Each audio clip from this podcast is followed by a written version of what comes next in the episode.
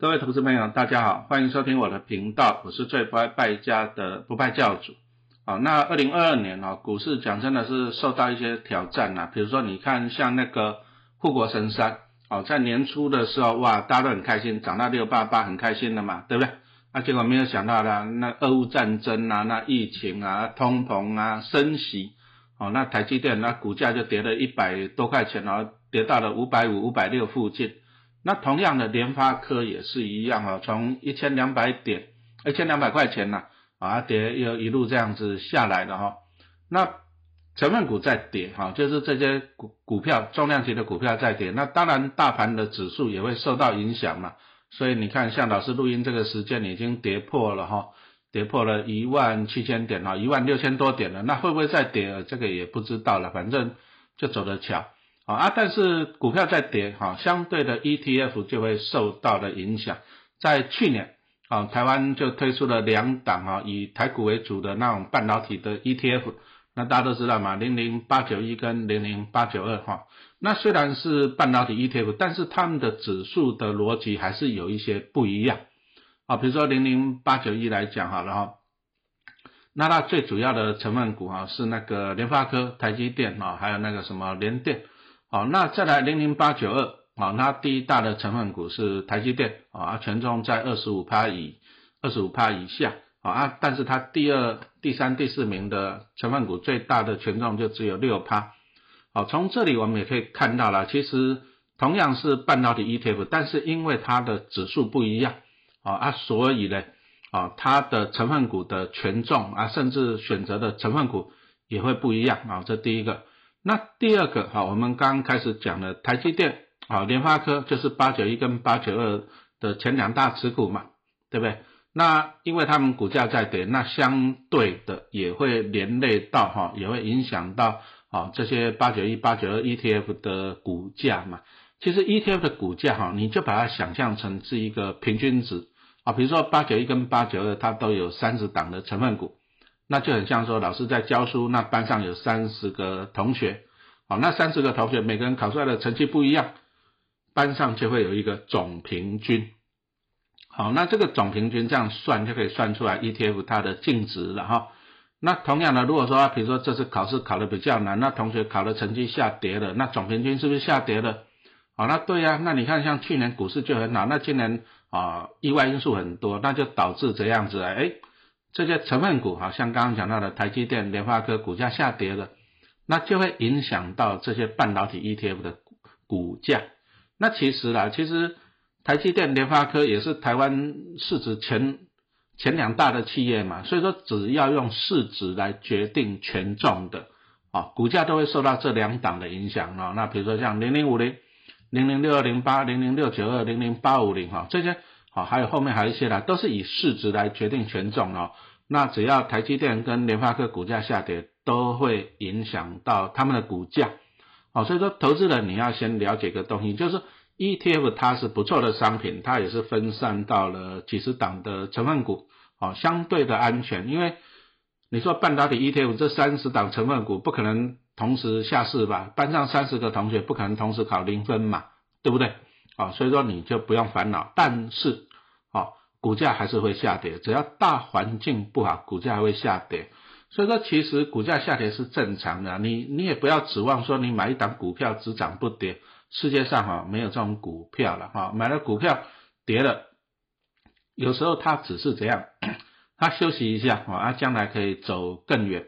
所以 ETF 的重点还是说你要看它的产业的趋势。还有看它的最主要的成分股啊，举个例子来讲，如果说你觉得啊科技还是会不断的成长啊，那当然都需要半导体嘛，都需要 IC 好，那二零二二年呢，我们就讲到了疫情啊、战争啊、升级，这可能都是短期的因素。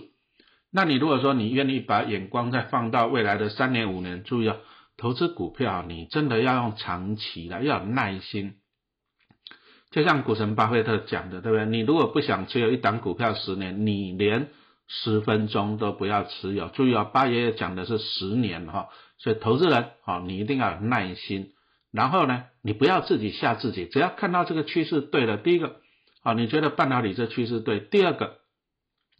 你觉得台积电、联发科这种世界级的公司也不可能会倒闭，那你就不要自己怎样自己吓自己。可是哦，有些投资人哦，就是喜欢自己吓自己。哦，那最近这两档半导体 ETF 啊，股价都跌到十三块多，哦，也跌破了发行价。去年发行是十五块嘛，对不对？那投资人当然有些损失啊，不过他去年也配了一些息，所以说你要把配息再加回去，哦，你就没有损失那么多了。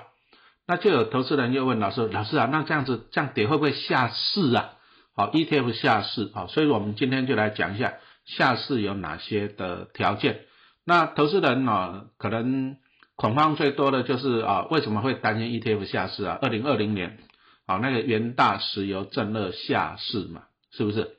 哎呀，其实它如果放到现在，你看看像现在油价上了一百多块钱，哇，那原石油真的搞不好会赚钱呢。可是。没办法，它二零二零年没有撑过去哈。那第一个原石油啊，你听到石油这个东西，你就想一想嘛，元大有没有可能去买进石油来囤在台湾啊？找个仓库囤起来有没有可能？当然不可能嘛。你说如果说像半导体 ETF，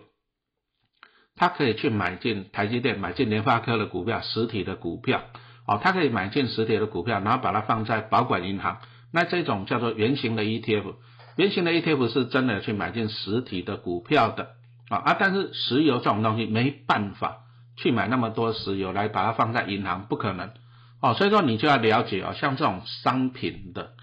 啊，比如说什么黄豆、小麦、玉米啊、黄金啊、石油这一种的，基本上这种 ETF 它买进的都是期货啊。你第一个你要注意，那期货就有一个讨厌的地方，就是说它的价格啊没有涨跌幅的限制啊。啊，比如说你看看，像在二零二零年疫情一来以后呢，结果呢，石油的油价哈，以前比如说西德州原油大概在五十块上下，啊，而且疫情一来啊，什么飞机也不飞了，船也不跑了，啊，大家都封起来，油用到太少了，对不对？那结果呢，油价就一路跌，一路跌，跌到最后负油价，啊，这第一个。那油价这样子下跌，那买进原油期货的 ETF，当然股价就会受伤嘛。那更何况它还是正二的。好，你买进正二的商品，你要晓得涨的时候是两倍，但是下跌的时候也是两倍。好，风险还是要摆在前面。啊，买进正二类型的 ETF，请你记住三个原则了。啊，停利、停损，不要赌身家。啊，这个很重要。好，那原石油正二就刚好也是生不逢时啊，就刚好碰到那个原油大跌，结果它的股价就一路净值了，就一路跌。好，那怎么样会触发它的？下市门槛，其实第一个啊，就是叫发行的时候，注意要是发行的时候，跌了九十趴。那原石油真的它公开发行的时候是二十块钱，所以当它跌了九十趴，也就是净值剩下两块钱的时候，其实就要启动下市了。它只是说那个时候就是第一个影响太多了，因为投资人几百亿的钱在那里面，好，那如果说下市了，那投资人投资人就没有机会再凹回来嘛，对不对？这第一个哈，啊，第二个就是因为疫情嘛，所以说那时候金管会就好了，同意他展延嘛。可是延到最后呢，那那个净值又一直往下趴着，趴到剩下零点几了。好，那大家都知道，这原石油真的就下市了。好，所以说第一个哈，你要知道了，好，ETF 会下市的门槛，第一个就是发行价，然后跌掉九十趴，注意哦，是发行价啊。好，啊，比如说像零零五零啊，现在一百多块钱。啊，比如说一百三好了，对不对？那你不能够算，然后那跌到跌到剩下十三块零零五零就要下市了，这个是不对的。因为零零五零它上市的时候发行价我记得是三十几块钱，那你把它打九折哈，打掉九折了，就是说零零五零要跌到净值剩下三块多才会下市，那当然几率不高了哈。那同样的啊，这两档半导体 ETF 哈，它去年啊发行的时候呢，它的发行价格是十五块，所以第一个啊。当它的净值好跌到了一点五以下的时候，那这个就会触动那个下市的门槛。不过这个几率很低啦。怎么样叫很低？你知道吗？你想想看嘛，它第一大成分股是台积电，第二大是联发科呢。那如果说 ETF 啊，它要跌到跌掉九十趴，那表示这两大啊这两大成分股也要跌掉九十趴呢。那什么意思啊？台积电变成五十几块的，联发科变成八九十块的，你觉得几率高不高嘛？当然几率是很低的嘛，对不对？哦，所以说其实哦，你不要自己吓自己。这一种用市值来决定权重的啊，其实基本上你看就是圆形的了，它有成分股的哈，它要下市的门槛太低了，不可能碰得到啊。台积电跌九十趴，你觉得几率高不高？很低很低很低嘛，对不对？哦，所以说投资人哦，不要自己吓自己，这第一个。那第二个下市的条件是怎样？就是那个基金的规模。好，那因为 ETF 它最主要是这样，就是投信就是要赚你的经理费嘛。啊，比如说我们假设哦，假设这档 ETF 它的规模是一百亿，然后它收的经理费是零点三趴，那也就是说投信公司它每一年从这个一百亿收零点三趴，啊，也就是三千万了。那三千万他可以拿来什么？请业务员呐，请研究员呐，啊，请那个经理人什么什么的。哎，三千万他他扣掉开支，他还有赚嘛？所以说你会发现哦，在过去两年哦，这些投信拼命的发行 ETF，其实他们的目标，他们目的就是赚这些经理费用，哦，经理费用，这样清楚了吗？可是当 ETF 如果说规模太小，我们刚刚讲到了一百亿，它是收到三千万，那如果规模剩下十亿了？哎，只有收到三百万哦，好了，那可能勉强开支还会平衡。那如果说规模只有十亿嘞，只有一亿嘞，对不对？那规模只剩下一亿的话呢，那只有收到多少钱？一亿乘以千分之三多少？三十万。那你想，他他弄这档 ETF，他只有收到三十万，他根本请个妹妹都不够了，对不对？投信对投信来讲是是赔本的，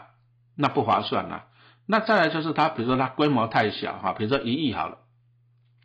可是他又要再去买那些三十档成分股或者是五十档成分股，结果每一档成分股分到的钱也很少，有的搞不好还买不起一张呢。那这样子的 ETF 啊，它来追踪啊，追踪指数就可能会出现落差。那投信也在做赔钱的生意，所以投信那就干脆啊，规模太小就收起来了，我不要赔钱，注意啊，不要赔钱。好，那从这里来看呢，其实它收起来来讲，是因为规模太小，可是它还是会还你钱，还你钱它是用净值来还的。好，那怎么样讲呢？像最近哦，最近有几档好 ETF 的规模小于小于一亿，好，所以我们来看一下，像哪哪几档啊？比如说像元大美美债正热，哈，那正热这个你就要注意了哈。那再来什么国泰什么短期报酬，还有什么？还有什么凯基什么 ESG 哈，这个你第一个你要去看，好，它是因为规模太小，规模太小，它要收起来纯粹是啊，注意啊，纯粹是因为投信它收到的经理费不够了啊，这样清楚了吗？那这样子下次是 OK 的，好，他就是收起来，他不想赔钱。那投资人其实你有损失吗？也没有损失，为什么没有损失？因为他在清算的时候呢。他会把净值啊用净值来还给你，好，那比如说我们就按照刚刚那个举例啊，像刚刚陈老师讲的嘛，啊这档 ETF 它的规模是本来是一百亿啊，那老师可以收到三千万的经理费还很爽，可是莫名其妙不小心就变成一亿了，啊结果呢我们只有收到三十万还不够，那我就把它收起来，可是呢它只是规模变小，什么意思？就是持有的投资人变少了，可是它的成分股没有跌啊，啊因为。因为 ETF 买的是指数，成分股还是没有跌，所以说搞不好的股价还是二三十块钱。好，那我就这样把这二十三二三十块钱还给投资人。所以其实我只是收起来，我不玩了。那但是你的净值我会还给你，所以投资人其实你没有损失，你你这样子清楚了吧？对不对？好，所以所以说 ETF 的下市有两种情况，第一种。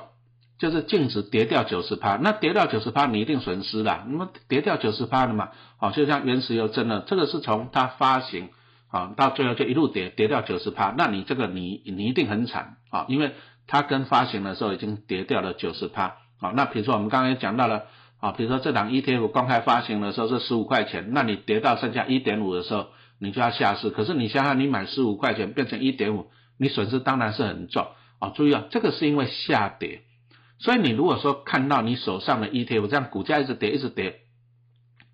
你还是要跑啊！你不要等到它把你下市，听懂没有？不要等到你，你不可能抱着抱着等到跌九十趴嘛，是不是？但是如果是圆形的，有买进成分股的，要跌九十趴的几率非常的低，通常会跌中九十趴的都是怎样？它的内容它买进的就是一些期货，像我们刚刚讲到的正二，好，那还有一个也下市的，就像那什么富邦 VIX 啊，那 VIX 它也是买进期货，好，那再来就是说可能那个元大零零五零反一，这个大家也要注意一下，因为反一它也是买进期货，期货它还是一天到晚，它每个月都有转仓的成本啊，所以说你会发现哦，这个。这个 T 五十反一零零六三二啊哈，它从发行的时候是二十块钱，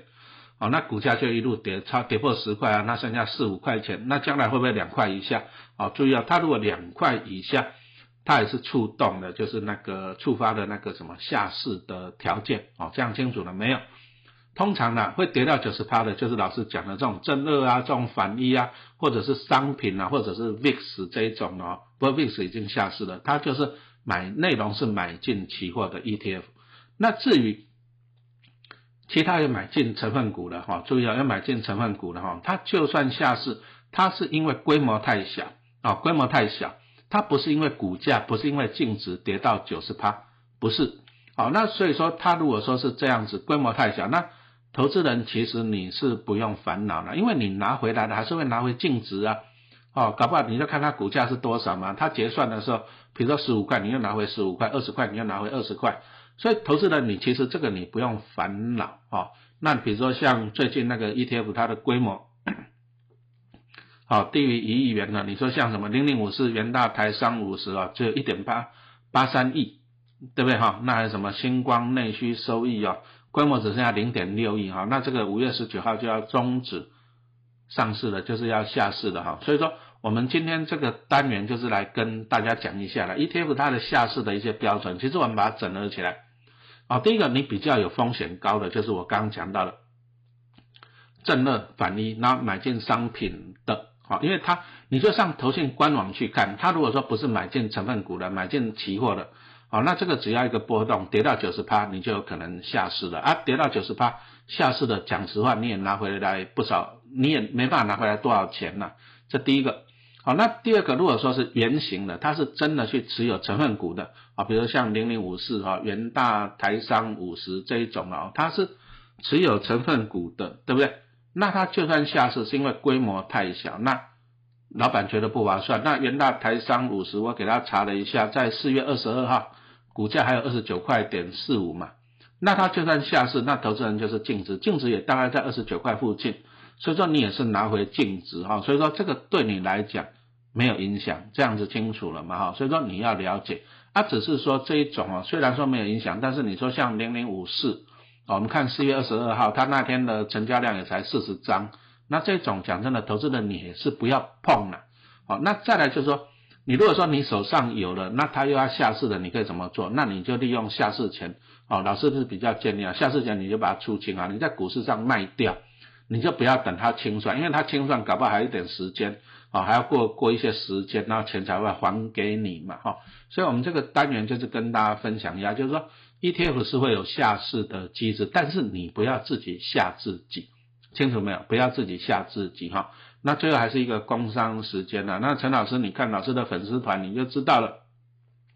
哦，我们那个主题是 ETF 钱滚钱的营运课程啊，那陈老师又多加了。五堂课，那目前正在特价的优惠中哈。那你如果说去年十二月你有买十堂课的，啊，那我们今天这个五堂课的补充课程就是免费送给你。那同样的，你如果说你有买今天这五堂课的，你一样会拥有哦去年十二月的十堂课。哦，那因为 ETF 的东西太多了，所以陈老师哦以后会不定期的来补充内容啊。比如说假设哦，因为